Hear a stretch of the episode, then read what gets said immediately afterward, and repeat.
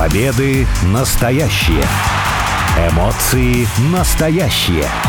Травмы настоящие. А все остальное по сценарию. Это все по сценарию первой радиопрограммы на русском языке, посвященная профессиональному рестлингу. Меня зовут Алексей Красильников, у микрофона также обозреватель портала VSPlanet.net Сергей Вдовин. Сергей, привет. Привет.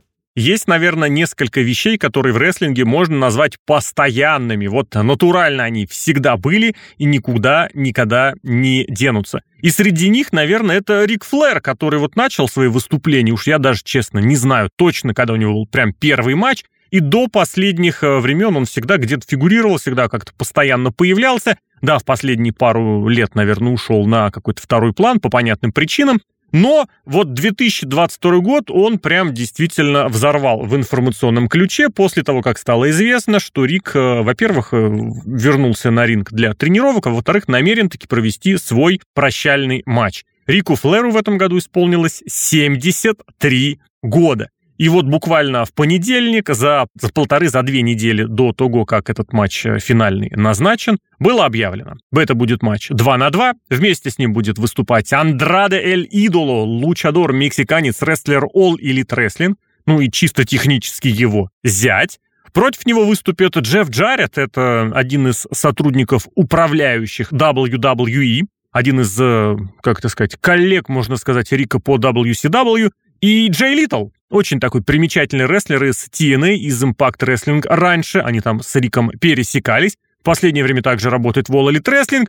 Но и вот именно с Джейм Литтлом Рик Флэр тренировался для своего прощального матча. Но слушай, 73 года. Возникает, наверное, вопрос, не поздновато ли это для прощальных матчей? Ну, мы видели на недавнем шоу Impact Wrestling, когда рестлер, сколько ему тоже было, по-моему, 73 года, совсем уже дедушка, с его фишкой old school, когда он ходит э, по канату, вполне себе успешно выступает. Понятно, что он там не крутит какие-то э, хурикан-раны. Майк Джексон, по-моему, его зовут. Экшен Майк Джексон. Я не помню. Да. Угу. Я не помню, как его зовут, но там прям дедушка. Вот, вот представьте себе дедушка. 70 вот лет ему, да, да, да. Рик Флэр, кстати, как дедушка, я бы не сказал, что он выглядит. Рик Флэр как всегда был стайлен и профайлен.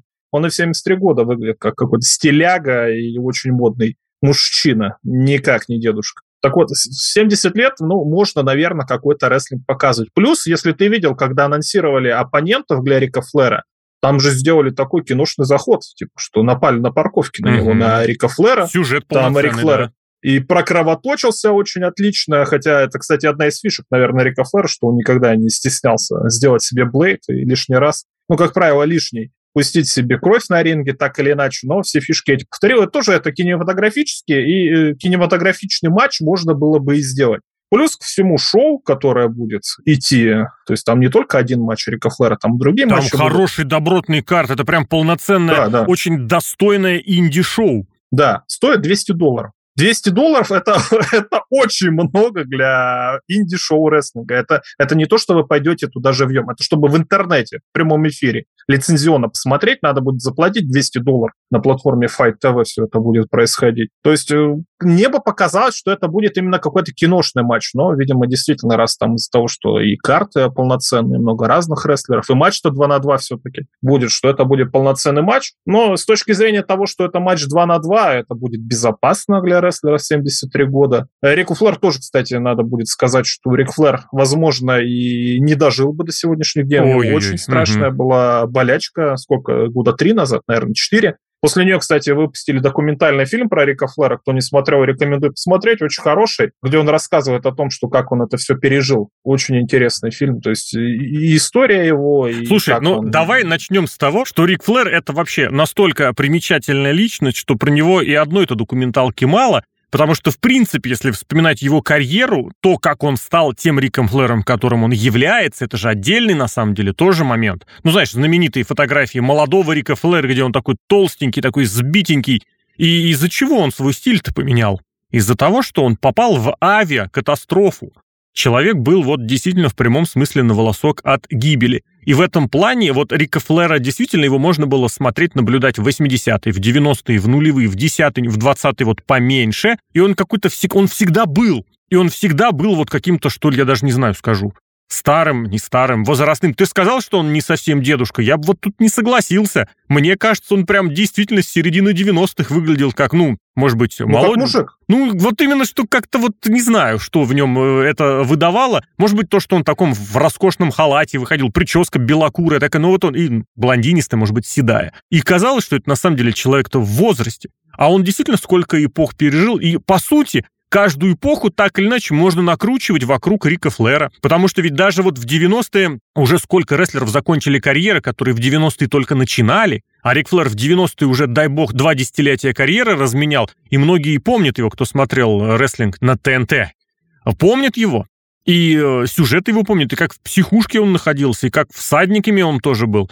Это вот было. Потом, кстати, это далеко не стало его последней лебединой песни в рестлинге. И в 2000 он во многом как это сказать, э, преобразил свою карьеру, добавил в нее новых ноток. У тебя Рик Флэр какой любимый? Ну, Рик Флэр, мне кажется, он не изменялся вообще с давних времен, то есть начиная с 80-х годов, когда он там фидел с Дасти Ротсом, в 90-х годах, когда у него были матчи со Стимбултом в начале 90-х годов, уже в поздних 90-х, да, когда он действительно такой уже сумасшедший. Ну, возможно, конечно, дед, но такой моложавый дед, uh-huh. как говорится. Можно и в 40 лет дедушка-то стать, 20 лет и 20 лет как бы получается 40, и это уже дедушка. Но все равно такой он какой-то крепкий, такой мужик, ты с ним спорить лишний раз не будет. И в 2000-е годы есть. Тоже стоит напомнить, что Рик Флэр-то уже карьеру проиграл в 2008 году Шону Майклсу. Это в WWE было, да в WWE. После этого он долго не выходил на ринг, но все равно вышел на ринг, так или иначе. И все равно он как-то продолжал и свою линию. Мне кажется, Рик Флэр был всегда, и всегда он был хорош.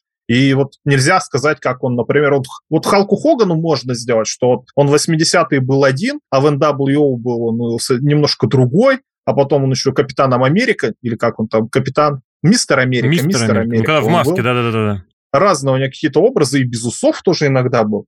Можно как-то сделать. А Рик Флэр всегда одинаковый, всегда прекрасен, поэтому когда бы вы не смотрели на Рика Флэра, вы всегда смотрите его, как говорят по-английски, at finest, в лучшем виде. И mm-hmm. у него, кстати, недавно были сюжет тоже, сколько там, два года назад с Лейси Эванс у него был сюжет. Полтора. Обрюхатил девку. Обрюхатил девку. Ну, я Говорят. Там, да, там заход был такой. Но при Девка этом, кстати... родила, кстати, неизвестно от кого. Ну, это уж ладно. Сюжетные дела, когда мешаются реалистичными, это не всегда хорошо. Вместе с тем тоже, вот ты сказал, э, примерно, примерно одинаковый был. Но при этом ты понимаешь, что э, вот тебе Рик Флэр э, богатенький Буратино, супер, сверх, мега богатый. Не очень многие думают и задумываются, и вообще знают о том, что Конор Макгрегор свою личину, свою персону, вот эту напыщенную, вульгарную, богатейшую, которая тычет свою роскошь вам в глаза, скопировал с Рика Флэра.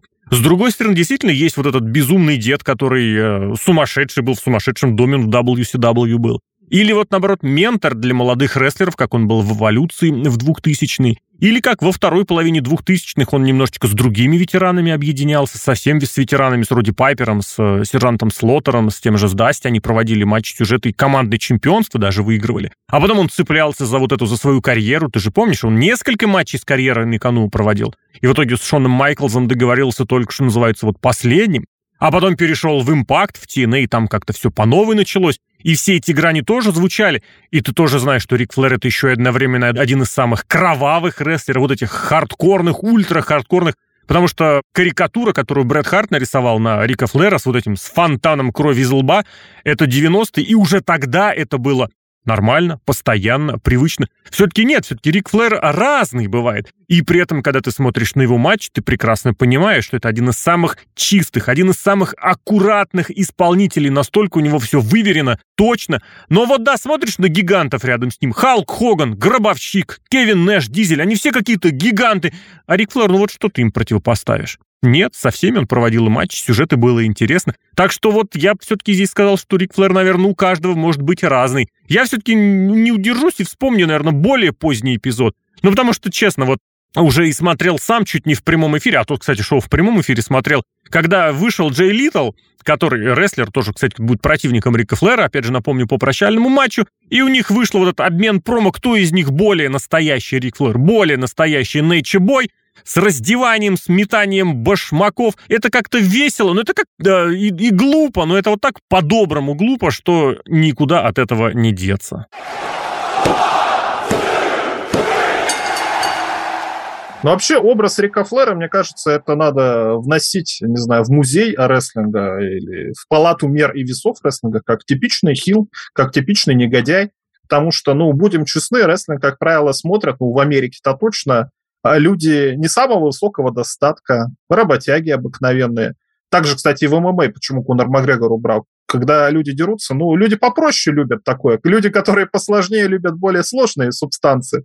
А здесь э, действительно, то есть простой парень. А вот кто-то тебе показывает, что он богатый, а поэтому он лучше тебя. А чем он лучше тебя? Только потому, что он богатый? Да нет же. И действительно он вызывает какую-то негативную реакцию. И он такой гротескно богатый. То есть ты понимаешь, что это ну вот есть Тедди Биаси, например, вот он богатей, богатей такой, как, э, я не знаю, Толстосум или еще какой-то. Ну, такой. человек вот, на миллион долларов что... здесь достаточно, так сказать. Ну, да, на миллион долларов, но видно, что он как-то эти деньги, ну, заработал. Ага, ага, ну, ага. Ты понимаешь, что действительно он как-то трудился чем-то. А Рик Флэр откуда он разбогател? Вот Ире, что ли, выиграл? А что он тогда из себя строит? Не, погоди, погоди. Но тут есть очень хорошее объяснение, почему у него много денег, потому что он настолько хорош в рестлинге, что ему платят большие деньги, да? Ну, в рестлинге хорошо что? Что получается, он в морду хорошо получает? Но все Нет, равно хорошо дает в морду зрителя... неоднократный, многократный чемпион. Ну, многократный чемпион, который очень подло выиграл, как правило, кстати. А это уже, извините, знаешь, тебе многое расскажут про подлые чемпионства и в хоккее, и в футболе, и в других видах спорта, не говоря уж про боевые единоборства. Но я с тобой тут не то чтобы спорю, но хочу защитить простых работяг, почему они не любят богатых парней. Рика Флера не очень сильно любят. Мне кажется, ну, в этом смысле... Непонятно. Обрати внимание, Тед Дибиаси тоже был злодеем. В этом смысле, неважно, каким образом добытые деньги у богатея, это действительно очень удобный способ э, вызвать негатив в принципе у аудитории. Потому что ты всегда будешь действительно, ты получил деньги, а человек, чтобы сюда прийти, эти деньги заплатил. Давай немножечко еще, знаешь, про что тоже поговорим? Вообще про эти про прощальные матчи. Потому что про рестлинг, наверное, это едва ли не единственный вид вообще не только спорта, но и искусства, единоборства, не знаю, развлечений, где чем старше, тем, грубо говоря, больше человек может э, завышать ценник. Он будет востребован и в 60, и в 65, и в 70. Майк Джексон, ты прекрасно вспомнил. Терри Фанк завершал карьеру, не знаю, лет 40, наверное. Такой примечательный был и рестлер, кстати, и актер тоже. В спорте тебя рано или поздно уведут на второй план, потому что ты перестанешь быстро бегать, э, не знаю, точно бросать поворотом или высоко прыгать за мячом под корзиной. В актерском деле ты просто потеряешь свою амплуа, ты мог быть прекрасным, героем-любовником или героем-боевика, но ты становишься старше, будь добр уступить место другим. В рестлинге ты этим можешь зарабатывать ну, чуть ли не до бесконечности. Вот упомянул ты два момента, ну, Халка Хогана третьим, и Теда Дибиаси, и Рика Флера, они чем старше, они прекрасно остаются в своих гиммиках. Шон Майклс, я не знаю, он до после, он волосы потерял, стал лысым, но он по-прежнему Heartbreak Kid. Это штука для рестлинга, наверное, удивительно и уникально, что завершать карьеру Вообще не обязательно. Ты можешь до бесконечности быть. Более того, сейчас очень во многих конторах вообще на это прям целый вектор взят, я это так эпохой называю, эры gratitude, когда ты фанат, вот ты молодой рестлер, сиди и уважай ветеранов, потому что они все равно круче. Рок, Стив Остин на недавней Рестлмании, Гробовщик при Рестлмании чуть-чуть пораньше, они все равно придут и тебя победят, каким бы ты крутым сейчас ни был. Вот то, что рестлинг – это не только борьба, тут действительно надо еще голову подрубать. Когда ты очень долго находишься на ринге, ты уже знаешь какие-то приемчики, как судью mm-hmm. может отвлечь или еще что-то, куда надо именно бить, чтобы максимально урон сопернику нанести. Ну, конечно, надо понимать, что рестлинг – это все-таки театральная больше штука. И бывает же такое, когда именно в театре какой-нибудь знаменитый актер уже не молодой может играть какого-нибудь молодого Гамлета, например, или даже Ромео. С трудом представляю. режиссер. Ну, режиссер так видит, например, как-то показывает, интересно было бы посмотреть на это. Но все равно, то есть это какое-то допущение у зрителя, то есть ты понимаешь, что в каком-то просто кулачном бою этот старик, э, скорее всего, уже ничего не сделает. Но когда ты приходишь на арену или подключается там софиты, и врубается музыкальная тема, ты понимаешь, да, старик-то еще может. Это все, главное, хорошо подать, потому что есть и не очень хорошие примеры, например, Голберга мы недавно видели, mm-hmm. но просто он был очень сильно накачанный, большой, сколько, 20 лет назад. А сейчас, ну, постарел, ну, пытается что-то из себя показать. Но видно, что это уже не тот старик, точнее, не тот здоровяк, который до этого был, ну, просто физически, ну, невозможно в 50 лет выглядеть так же, как в 30 лет чисто физической кондиции. А с другой стороны, да, мы видели, главное подчеркивать преимущество, потому что вот у Гробовщика, который матч называл на Рестлмании, он был тот же самый киношный матч, да. то есть там более такое. По-другому все это было поставлено, хотя AJ Styles говорил, что на ринге-то он победит. Да, на ринге, кстати, он, может быть, победил, потому что годом ранее это проиграл Роману Рейнсу гробовщик. Угу. По-разному тут всяко может быть. Но и тут тоже надо напомнить, что прощальный тур Скорпионс по России сколько раз был?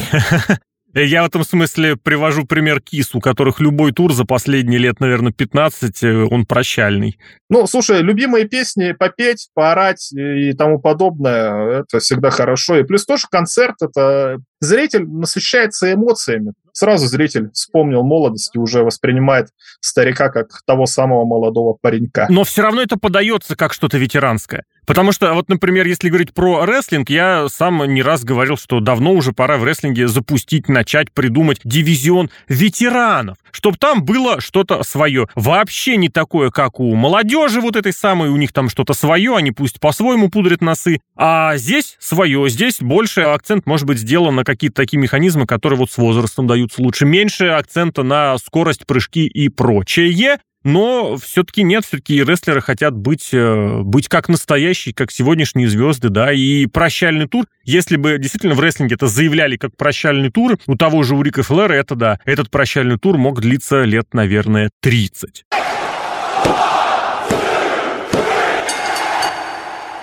Про Гробовщика тоже не просто так вспомнили, потому что да, это матч на э, Расселмании, да, это матч киношный, Киношный в том смысле он был постановочный, он был с монтажом. Это, по сути, был действительно какой-то кино-сегмент. Это была кино-сцена.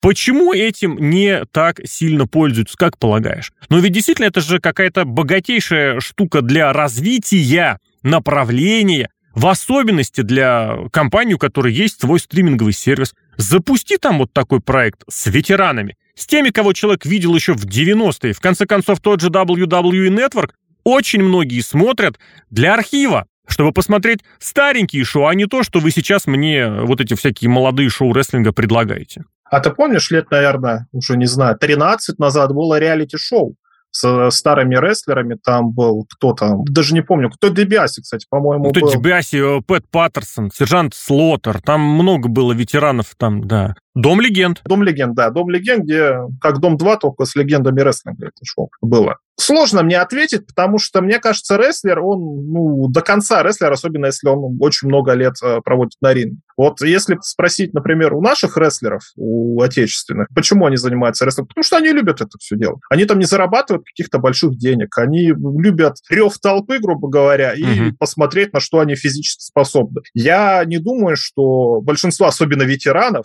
будут с этим спорить. То есть они тоже действительно какие-то как-то рестлхолики, не знаю, как это правильно сказать, но зависимо какая-то у них есть от этого, от того, когда ты выступаешь перед людьми. Поэтому киноматч они, возможно, как-то не любят. Второй еще момент, ну, понятно, что рестлинг – это продукт еженедельный. Я уж не знаю, приучили нас это хорошо или неплохо. Я считаю, что все-таки хорошо, когда ты еженедельно следишь за этим, получается, какой-то сериал. Ну, соответственно, тебе каждую неделю что-то приходится показывать. То есть тебе надо тренироваться, возможно, куда-то ехать. А ну, когда тебе уже шестой десяток или даже седьмой идет. Это уже просто физически сложно куда-то постоянно ехать, выходить на ринг, а, ходить в качалочку, там, принимать какие-то разрешенные, естественно, препараты, но так или иначе все равно э, организм, он изнашивается, а мы знаем, что рестлинг это как никакой другой спорт изнашивает организм угу. очень сильно, потому что все эти падения, споты, это реально какой-то ужас. Поэтому уже сложновато это все делать.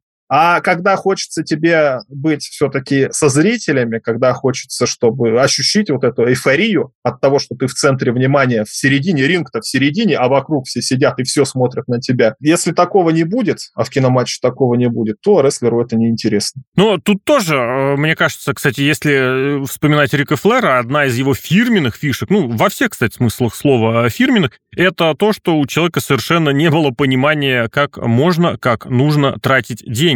И в этом смысле достойная зарплата, хорошая зарплата, прекрасный себе стимул для того, чтобы рестлера, возможно, завлечь на какой-то такой проект, который бы вот не обязательно был связан с разъездами. Нам сейчас показывают, кстати, коронавирусная эпоха это показала, что и в студии тоже можно снимать. И снимать относительно неплохо, и будут это все тоже относительно неплохо смотреть. Поэтому я тут даже не знаю, как сказать. Эм, это тот ли аргумент, что вот, мол, рестлеру-ветерану хочется аудитории, хочется что-то выступать, а вот физически он покататься, поездить не может. Опять же, когда какие-то фестивали, мероприятия проводят, ничего страшного, ездят и заказывают. Более того, я всегда в этом смысле вспоминаю пример одного блистательного комментатора, правда, из американского футбола, хотя он вообще в целом для американского спорта знаковый, Джон Мэдден, который на собственном автобусе ездил, ну, сначала покупал билет, а потом у него, по-моему, был собственный автобус, ездил по всей стране, с восточного на западное побережье, чтобы принять участие в прямых эфирах э, спортивных, опять же, мероприятий.